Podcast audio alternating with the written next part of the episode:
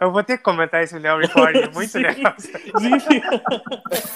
eu, eu tive que, eu tive que segurar a risada aqui.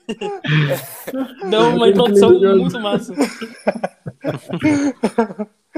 Bom, Now recording. ai, ai.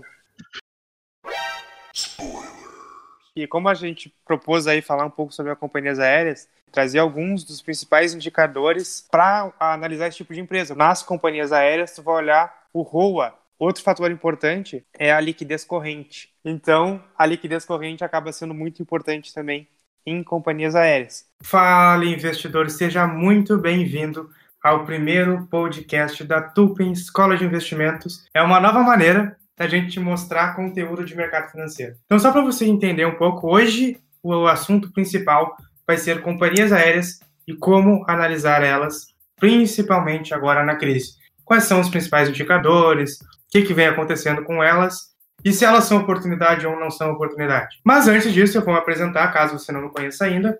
Eu sou o Paulo, sócio fundador da Tupin Escola de Investimentos. Eu comecei a estudar sobre bolsa de valores quando eu tinha 13 anos de idade e me apaixonei totalmente pelo assunto. A partir daí, quando eu tinha 15 anos de idade, eu comprei a primeira ação e só para dar um spoiler aqui, eu tomei 28 stops loss consecutivos. Então imagine a dor de começar assim. E aí, cada vez mais fui estudando mais sobre o assunto e me apaixonando mais ainda. E criamos a Tulpa em 2016 para ensinar as pessoas a investir. Uh, junto comigo aqui tem vários convidados e sempre vai ter gente para me auxiliar a trazer mais conteúdo para você, para você entender melhor como funciona o mercado. Vou deixar o Luiz falar um pouco aí. E aí, pessoal, tudo bem? Me chamo Luiz Fernando Benchimol Padilha, sou advogado e, junto do Paulinho, sou apaixonado por investimentos pelo mercado financeiro, um completo entusiasta do assunto. Tenho MBA em gestão financeira e pós-graduação em conciliação, mediação e arbitragem pela Verba Educacional. Sou parceiro da Tulpen e vou estar junto do Paulinho e dos nossos convidados para poder trazer um pouco mais sobre as novidades e um pouco do uma opinião jurídica dos contextos do mercado financeiro. Bom, hoje temos convidados especiais aqui com a gente que são membros ou uh, par, fazem parte do time da Tulpen aí. São eles o Cássio e o Fernando, que são meus sócios aqui na Tulpen, e o Bruno e, Fa e Fabiano, que são os novos integrantes da nossa equipe. Eu vou convidar cada um deles para se apresentar e depois a gente passa propriamente para o assunto que a gente vai falar hoje. Cássio, pode começar aí. Fala pessoal, é, eu sou o Cássio Berger, sou sócio fundador também da Tupin, junto com o Paulinho. E agora a gente está com eu e o Paulinho e o Dinho e o Fernando na Tupin agora como sócio. E eu comecei a investir, deve fazer o quê? Uns 5, 6, 7 anos. Comecei com o Paulinho como assessor, em seguida a gente virou sócio abrindo na Tupin, então gosto bastante de investimentos. Tenho um, uma, uma história já com os investimentos desde a parte da renda fixa, né? Tive uma história, é aquela história que saiu da poupança, foi para renda, renda fixa, renda variável em seguida, então hoje eu tô bem focado na parte de renda variável em si. Gosto bastante de investimentos, como eu comentei, é uma coisa que eu leio, estudo todo dia. É, sou da área de sistemas de informação, então toda a parte que engloba de atividades da Tupin, eu tomo a frente em si. Obrigado pela atenção de vocês e seguimos em frente aí. Show, Cássio. Também aqui conosco está o Fernando. Fala aí, Jim. Fala pessoal, tudo bom? Uh, meu nome é Fernando, eu sou da área da administração e desde o ano passado já conheço os guri há muito tempo. Sou amigo da infância do Paulinho, tem uns 20 anos por aí. E desde o ano passado eu tô fazendo um trabalho mais da parte de gestão junto com os guris aqui na Tupin. Então nós faz, agora fazer um ano, um ano e pouco que eu ingressei na Tupin como sócio e vou e tô trabalhando na parte de, na administrativa. Show de bola. E é maravilha que esse time não para de crescer. Para completar o programa hoje, que a gente está com vários convidados, temos mais os dois novos membros da equipe. Um que não é tão novo assim com a gente. O Fabiano entrou em agosto do ano passado na Tupin e sempre nos ajudou aqui a trabalhar nos bastidores, então a parte que não vai para vocês enxergarem. Não é, Fabiano? Sou Fabiano, estou na, na Tupin fazendo algumas publicações e mídias sociais da empresa e ajudando nos eventos presenciais e produzindo conteúdos de forma geral de investimentos. Sou aluno de administração e fui colega do, do Fernando por algum tempo, né? Trabalhando. Segue aí, Paulo. Show de bola, Fabiano. E por último, mas nem um pouco menos importante, aqui com a gente o Bruno, que é um amigo meu já faz um tempinho e pretende se carreira no mercado financeiro. Ele começou me perguntando sobre duas certificações que eu não lembro qual eram lá, e aí acabou entrando aqui no time da Tupi. Pode falar aí, Bruno. Prazer, eu sou o Bruno, mais um apaixonado pelo mercado financeiro e estou aí correndo atrás de uma certificação no mercado de capitais. Eu comecei aprendendo com a Tupin e hoje estou aí fazendo parte do time. Show de bola, Bruno. O Bruno, ele me mandou uma foto esses dias. Imagine um Telegram cheio de coisas de mercado financeiro. Acho que o meu não tem um décimo do que ele tem, então imagine o quanto ele gosta de mercado financeiro. Bom, agora vamos falar sobre os assuntos de hoje. Só para explicar um pouquinho sobre a Tulpen, no caso, e por que, que ela existe, ou tanto o motivo quanto o nome dela, a Tulpen, na verdade, é tulipas em holandês. E por que, que é tulipas? O que, que tulipas tem a ver com o mercado financeiro? Na verdade, uma das primeiras grandes crises da história do mercado financeiro foi a crise das tulipas no século XVII. E foi uma crise que a gente pode considerar ela talvez até pior que a crise do Covid que a gente viu agora. Então, quem já estava no mercado agora com a crise do Covid, imagina uma crise pior que essa. Então, a situação foi terrível para a Holanda, principalmente, porque foi uma, uma crise principalmente local, porque as tulipas eram majoritariamente produzidas na Holanda na época. Agora, imagina assim: as pessoas não sabiam investir nada. Elas compravam tulipa, tulipa subia, todo mundo ficava feliz da vida, só que, quando tudo está dando muito certo, o que, que a gente faz? A gente se alavanca. A gente usa o dinheiro que a gente não tem para comprar mais tulipas. E acontece que quando a crise veio, estava todo mundo alavancado. Todo mundo, ou quase todo mundo, perdeu muito dinheiro naquela época. E foi uma, uma reação em cadeia as pessoas quebrando, não pagando os bancos, os bancos não devolvendo dinheiro. E aí foi uma pior crise, teoricamente, da história, que fez a Holanda ser ou que na época era o país mais bem desenvolvido do mundo, ser um dos países que não se destaca tanto assim economicamente falando. Então, é muito importante a gente entender as crises e a ideia da Tupi é te ensinar a usar as crises a seu favor, ganhar com crise, uh, proteger a carteira em épocas de crise e coisas desse tipo. A gente tem inúmeras oportunidades quando uma crise acontece e fica às vezes muito mais fácil ganhar dinheiro quando isso acontece.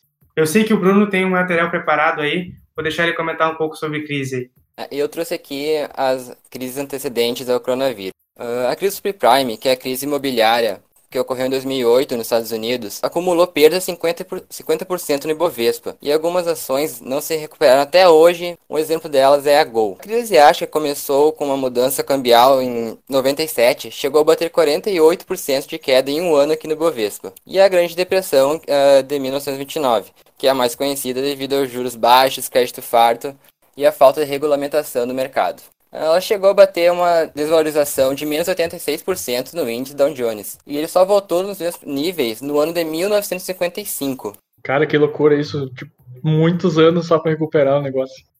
Olha. Sim, 34 anos, se não me engano. Imagina, é, é muito tempo. E o Ray Dalio, não sei se vocês acompanharam ultimamente, ele vem comentando que a crise que nós estamos passando agora, a crise do Covid, ela pode ser muito semelhante à crise de 1929 por dois motivos que a gente teve um enorme buraco em receita agora nas empresas e um enorme buraco no balanço patrimonial das empresas. Demissões em alta, desemprego como nunca visto antes, e isso pode ter não só uma consequência no agora, nos próximos meses, como uma consequência de longo prazo. Então vale a pena pensar nisso. É, e a crise agora de, do Covid, ela veio para colocar em prova mesmo a gestão planejamento das empresas, né? Por exemplo, grandes empresas como as de varejo, que vendem diretamente para o público, hoje em dia estão se adaptando para vender muito mais pelo e-commerce. Eu trouxe alguns dados aqui do, de empresas de delivery, que, por exemplo, o iFood ele dobrou o número de candidatos para trabalhar na plataforma, que era de 85 em janeiro inscritos, para 175 mil novos candidatos em março, e aumentou 400% as entregas de produtos de limpeza. Ver, é um boom assim que em dois meses absurdo. O Rap teve um crescimento de três vezes na demanda e o Uber Eats teve um crescimento de dez vezes na base de restaurantes da, desde o início da pandemia. Fonte da pesquisa, uma pesquisa da revista Exame. Eu acompanho o financeiro de uma, de uma churrascaria no Canadá e essa churrascaria nunca tinha pensado em fazer delivery uh, até então. Né? E aí eles começaram a, porque tiveram que ficar fechados, né, por causa de toda a questão do Covid, a programar toda a venda deles, pelo menos no período que eles estavam fechados, para ser delivery. Então, o mercado de delivery vem crescendo muito. Outras coisas que vem acontecendo muito com essa crise do Covid, no caso, é, por exemplo, a gente vê é, a questão das companhias aéreas perdendo valor e o Zoom ganhando valor. Então, volta e meia apareceu no Instagram aí o Zoom valendo mais que várias companhias aéreas gigantes americanas. Exatamente. O Zoom hoje ele vale mais que as sete maiores empresas americanas juntas. Se for ver, Caraca. é um absurdo o que o, o que o Zoom valorizou. Eu tenho E aqui os dados. coisa- Pode falar, pode falar, Luiz. Uma outra coisa que, que explodiu agora na, nessa época de pandemia é a questão do teletrabalho, né? O famigerado home Exatamente. office, né? Uhum. E Pois. como as empresas acabaram se reinventando com a aplicação de um método de trabalho que não, não deriva da época de pandemia, né? E, o como isso vai afetar o próprio custo das empresas, né? Que basicamente vai reduzir e vão conseguir continuar com a produção de venda e de negócio sendo feito. É, só para completar a informação que eu estava trazendo ali, o Zoom ele vale hoje 48,78 bilhões de dólares. E as sete maiores empresas da, avia- da aviação, não só americanas, mas do mundo, juntas elas valem 46 bilhões hoje. Cara, que negócio É um absurdo.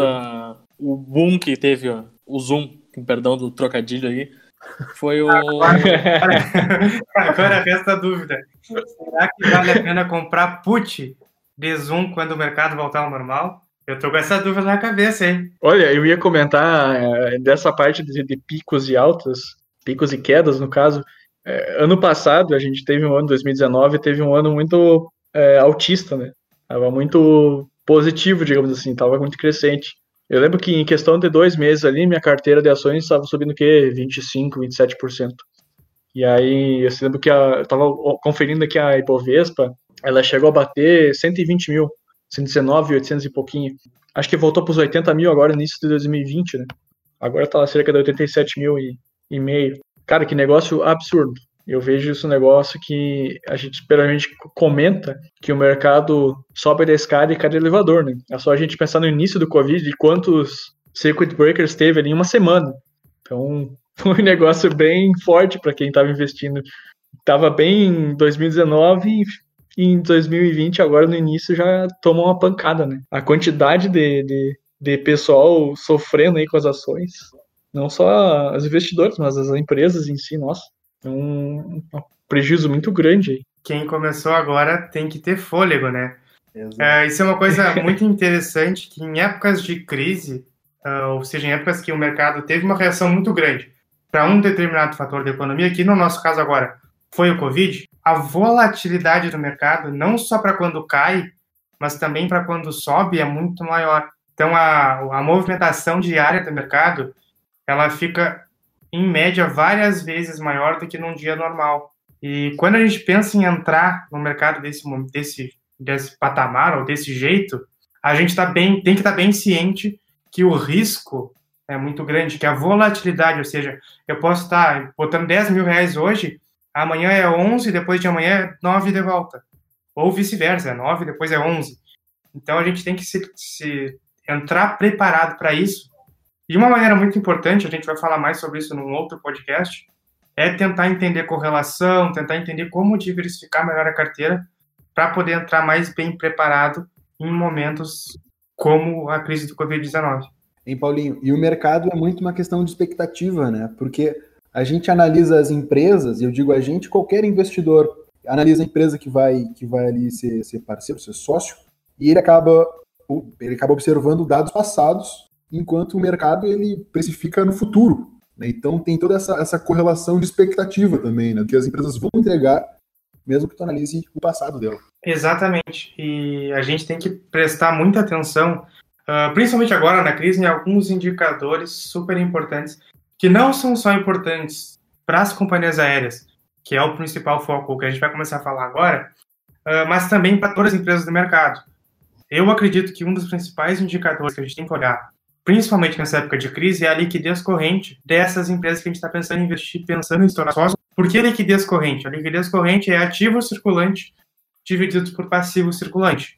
É tudo aquilo que a empresa tem para receber num prazo curto e tem para pagar num prazo curto. Se essa empresa está com a liquidez corrente folgada, quer dizer que se ela tiver uma queda da receita, que foi o que aconteceu agora com a crise do Covid, ela vai se manter tranquila ou vai se manter solvente ao longo desse ano mesmo com toda essa queda. O problema é se a empresa tiver liquidez corrente menor que um, que quer dizer que ela tem que gerar receita em menos de um ano para poder pagar essa dívida de curto prazo. Então é muito importante olhar essa liquidez corrente para todas as empresas que a gente tem na carteira e principalmente nas companhias aéreas. Que é um detalhe muito importante delas é companhias aéreas são empresas super alavancadas. São empresas que trabalham com patrimônio líquido negativo. Que quer dizer? Elas têm menos ativo do que passivo. Elas devem mais do que elas realmente têm hoje. E não é um problema absurdo para companhias aéreas, porque o nível de faturamento que elas têm é muito grande. Mas qual foi o principal problema agora? O nível de faturamento das companhias aéreas baixou muito. Então, só para dar algum exemplo aí, os dois números mais importantes que são é, específicos de companhias aéreas é o ESC e o RPK. ESC é ASK e RPK é RPK em inglês, no caso. O que, que é o ESC? O ESC é a quantidade de assentos vezes as, a quilometragem que esses assentos fazem em uma companhia aérea. O que quer dizer isso no geral? É o quanto a empresa oferece de voos, é o quanto que a empresa tem de oferta geral de voos e assentos. E o outro número importante é o RPK, é o total de voos pagos, ou seja, o total de assentos pagos ao longo do tempo, vezes o número ou a quilometragem que esses assentos fazem. Então, o que, que a gente tem aqui?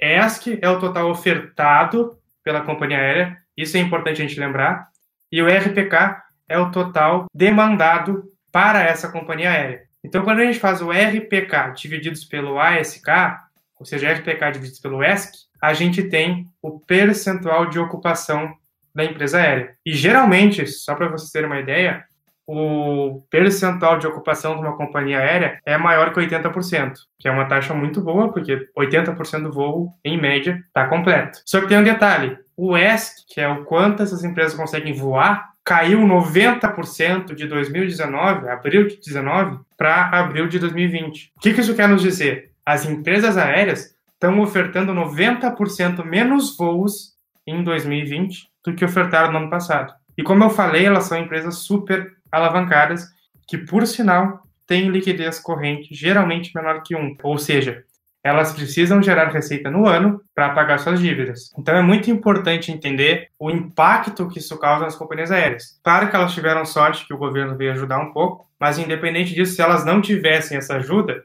provavelmente elas iriam se ver numa situação bem improvável de sair com vida, digamos assim. Porque nenhuma companhia aérea aqui no Brasil estava preparada para uma queda de 90% no ESC ou de 90% da oferta de voos, no caso. Eu ia comentar um, um, só uma curiosidade, por sinal, que agora, hoje, dia 29 de, de, de maio, essa semana algumas empresas já liberaram também alguns balanços né, do primeiro trimestre de 2020, então vale a pena ficar de olho, tem os indicadores aí que foram bastante afetados, né, sendo a parte fundamentalista, digamos assim, olha, bem interessante. Estava fazendo a minha análise aqui da minha ontem ontem ontem e levaram um, um baque nos indicadores aí. Bem interessante, só um comentário. Interessante, Cássio. E só para aproveitar, como hoje é o primeiro dia do podcast aqui, nós já vamos estrear um quadro que vai se chamar Opinião Jurídica, na falta de um nome melhor, porque ninguém quer saber a opinião jurídica, mas é importante a gente entender ela para ver como funciona o mercado, né? Porque isso interfere muito no mercado. E como o nosso grande amigo aqui que trabalha como advogado é o Dr. Luiz Fernando, que foi um dos primeiros que falou comigo lá, vai trazer um pouco da notícia de como o governo vem ajudando as companhias aéreas. Inclusive, já foi recomendado não trazer muito. Não, não eu vou falar sem, sem juridiqueza. Brinca, brincadeiras à parte. Então, Paulinho, é, dentro, dentro do setor aéreo, né, um, um desses, desses investimentos, que são as dívidas do setor, e, e são essenciais para a boa manutenção das empresas, é o leasing aeronáutico. O que é o leasing aeronáutico? É basicamente o contrato do avião que transporta as pessoas das companhias aéreas. A gente tem a, a impressão de que o avião faz parte da, do patrimônio da, das empresas de companhias aéreas, mas a grande parte dos aviões, na verdade, estão em um contrato de leasing aeronáutico. O que é o contrato de leasing? Ele é basicamente um contrato de locação que a empresa paga mensalmente um valor para poder usar aquele avião e no final do contrato ela tem a possibilidade de adquirir aquele patrimônio ou não. Isso fica a decisão das escolhas contratantes. E o que, que é isso? Isso é, impacta na empresa? Se a empresa não tem receita, se ela não tem lucro, ela dificilmente vai conseguir cumprir com o contrato de leasing, porque mensalmente ela tem que pagar o banco ou a outra empresa que, que de fato é a proprietária do avião. E como é que as empresas aqui no Brasil, pelo menos, elas estão se mobilizando para conseguir superar esse momento? Elas fizeram uma, um apelo né, ao governo federal, e o governo federal, inicialmente o apelo era de um montante de 10 bilhões, 9 bilhões, e o governo federal vai disponibilizar um valor menor, pelo que saiu no noticiário essa semana. 2 bilhões para Gol, 2 bilhões para Azul, é, em modelo de debentures, e uma outra parte vai ser disponibilizada na compra de ações direto no mercado de capitais, a nossa bolsa de valores, a B3. Né, o governo vai virar realmente sócio dessas duas empresas. Isso gerou muita discussão, tanto no campo, no campo filosófico, por assim dizer, do, do meio político, sobre qual é o papel do Estado, qual é o papel do governo federal, como também no, no campo do mercado financeiro, né? Afinal, vai ser uma compra bilionária, um movimento bilionário, que com certeza vai alterar o preço da ação no book de ofertas. Né? E, mas dentro dessas, dessas discussões, uma delas era a seguinte: Pô, mas o governo vai virar sócio das empresas. Isso vai diminuir com a concorrência, enfim, o Brasil não vai conseguir nunca abrir o mercado aéreo e tal, tal, tal, toda aquela discussão. Mas a gente tem que pensar sempre o seguinte: a gente vive no Brasil, um país emergente, pobre, com uma desigualdade social gigantesca. E é um país fechado.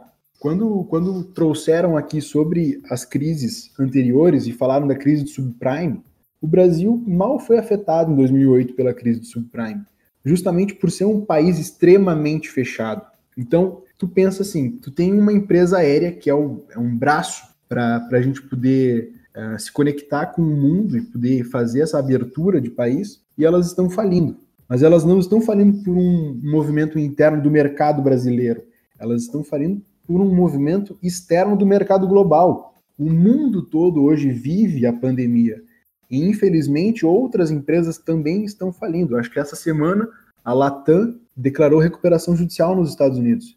Então, a Gol ou a Azul irem à falência ou declararem recuperação judicial, talvez não tenha comprador externo para essas empresas e talvez o mercado interno não tenha capacidade para adquirir isso aí pela quantidade de dívida que elas têm. E não é uma dívida, ah, má gestão. Não, é dívida porque a operação em si é uma operação pesada, porque é uma operação que boa parte da frota é por leasing. Ah, não sei como é que é a questão de, de combustível, mas também é muito caro. Então a gente tem que sempre entender que quando o efeito de uma crise econômica é um efeito global, como a gente tem, tem visto hoje, talvez não exista uma contraparte compradora a fim de tentar produzir no nosso, no nosso mercado. E é muito importante que o governo, e essa é uma das atuações do governo, pelo menos tente algo, né? Porque imagina só quantas empresas por fora que trabalham junto no mercado de no mercado de aviação aqui no Brasil. Empresas por fora que eu digo são empresas que vendem pacotes de viagem,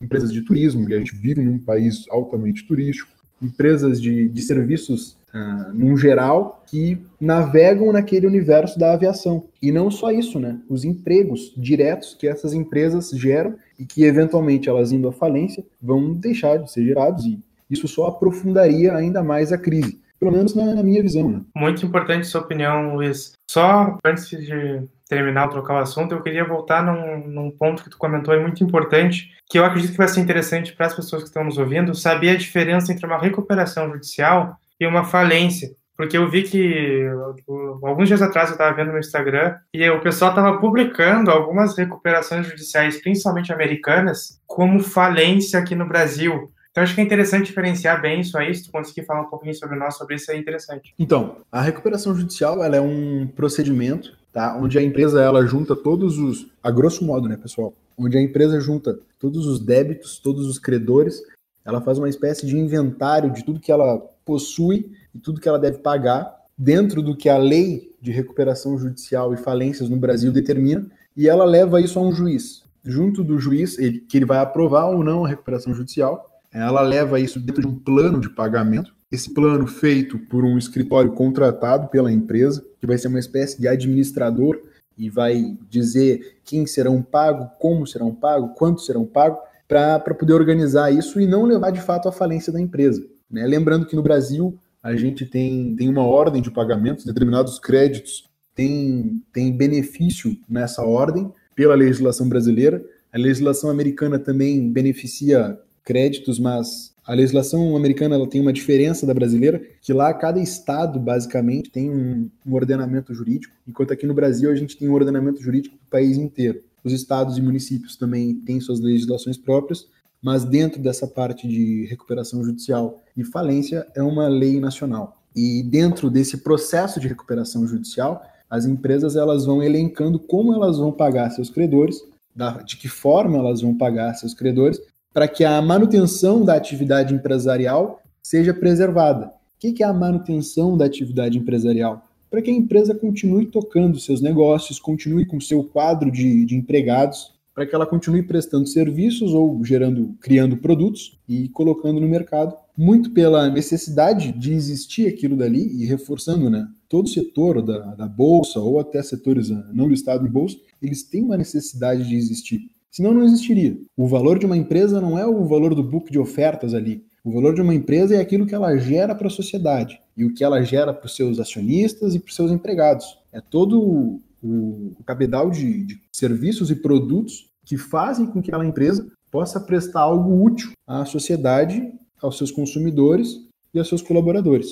E a recuperação judicial é importante porque ela permite justamente a, as empresas a sobreviverem momentos como esse que a gente tem, tem passado. Lembrando, mais uma vez, que nos Estados Unidos é diferente do Brasil, porque a ordem de crédito é diferente. Cada, cada país tem seu próprio legislador e o legislador entende que determinados créditos têm benefício frente a outros. Show de bola, muito esclarecedor e acho que é muito importante a pessoa saber isso. Então a gente pode pensar que a recuperação judicial é uma maneira de uma empresa que está em dificuldades continuar viva, parcelando mais as dívidas, de certa forma. E a falência é, bom, a empresa não vai ter como se recuperar, ela vai quebrar e a gente tem que fechar a empresa, demitir todo mundo e realmente encerrar as atividades. Então, olha como é interessante a gente olhar de maneira diferente, tá? A recuperação judicial, a empresa continua, a falência, a empresa fecha. Então, são, é um ponto bem importante. Eu vi que, que confundiu aí. Quando a notícia vinha dos Estados Unidos para cá, uh, talvez por, por ter essa diferença de crédito, alguma coisa assim, mas não é para confundir, né? Luiz, já aproveitando para agradecer aí pela opinião jurídica sobre as questões das companhias aéreas. E como a gente já falou bastante aqui, eu vou passar para o último quadro, que a gente sempre vai terminar com esse quadro mais descontraído, para falar sobre algumas curiosidades das bolsas de valores do Brasil e do mundo, que assim você vai conseguir ver que investimento não é só número, não é só gráfico e pessoa lá gritando telefone que a gente vê no logo da Wall Street. E eu vou convidar o Bruno aí para trazer algumas curiosidades para nós. Um fato muito curioso e comum na Europa são os times de futebol listados em bolsa, Paulo. São time empresas como o Juventus, Manchester United, Porto e entre outros. E aí fica o questionamento, né? Será que no médio prazo a gente vai poder investir no nosso time? O que, vocês acham? Ia ser muito legal se isso acontecesse no Brasil, mas eu acho que tá meio longe de acontecer. É, o pessoal do Cruzeiro não ia querer investir lá, não, eu acho, hein? Seria uma baita forma de, de, de captar recursos também pro time, né? Imagina, por exemplo, aqui, esses dias eu tava ouvindo, não lembro o que, que eu tava escutando, qual rádio agora, mas estava comentando que os atletas que têm maior salário, eles estavam para ser ou cortados do time ou uma redução drástica no salário, né? Imagina, durante essa pandemia deve ser um, um custo bem alto para a empresa manter, né? 100, 200 mil por mês. Sem ter jogos agora, é um negócio bem complicado é arrecadar dinheiro. Agora, tendo é, a empresa listada na bolsa é interessante. O time, o Cruzeiro, no caso, time o Cruzeiro no Brasil ia ser a OIBR3, né? Das ações. é. Eu só acho que se eu pagasse 100 mil reais por mês para um jogador de futebol e tivesse investido no time, se ele não fizesse um gol por dia, um gol por jogo, eu ia ficar triste. se não der 1% por dia, limite, né? Mas aí vocês imaginem só a, a real, tipo, paixão dos caras pelo time, né? Tipo, eles são realmente donos do time. Exatamente. Seria uma coisa legal mesmo. Mas eu prefiro ser dono da empresa que, que, dá, que dá geração de lucro todo dia. A Juventus, mesmo quando contratou o Cristiano Ronaldo, em questão de semanas, eles valorizaram 200 milhões de euros na bolsa, na bolsa de Milão. Não, tu não pode ser clubista, né? Porque se o time adversário for dar mais dinheiro, tu acaba investindo é verdade. No... Até onde vai a paixão do cara por ganhar dinheiro por... pelo próprio time. Tem que ter frieza. Exatamente. Aí vai dar, vai dar é, razão contra emoção, né? E aí já era. Muito disputado quando a gente tá fazendo os tradezinhos. É, Será que eu sigo o método ou eu boto pra cima ali? stop ou não stop, stop ou não stop. Mas já subiu 2%, vamos pro 2,5%. Pum. Mas um, um cara que é, que é acionista de um, de um grande clube é o LeBron James, né? Tem, tem, uma, tem uma história, não vou, não vou conseguir dar os dados corretos para vocês, porque eu não pesquisei sobre isso a fundo, só sei o boato. Mas sei que ele é acionista do, do Liverpool e que ele comprou as ações do Liverpool há muito tempo. E agora, quando o Liverpool tá ganhando tudo, parece que o negócio já ficou muitas vezes mais o valor e ele é um acionista pesado do Liverpool. LeBron James do, do basquete, né? Luiz, eu tava vendo aqui, quando o Cristiano Ronaldo ele entrou pro Juventus, ele fez com que as ações subissem 140%, só pelo fato de ele ter ido pro time. Que loucura. Tá louco? Isso aí é um muito né? Eu pesquisei aqui, Luiz. E só na final da Champions, o Liverpool fez o LeBron James ficar 90 milhões mais ricos.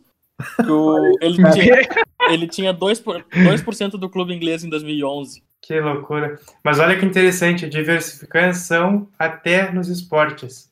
Não se diversifica só nos investimentos, se diversifica nos esportes também. Eu jogo basquete e invisto no futebol. Cara, já é uma diversificação. E o Cristiano Ronaldo, antes de fazer um gol pela Juventus, já fez muitos.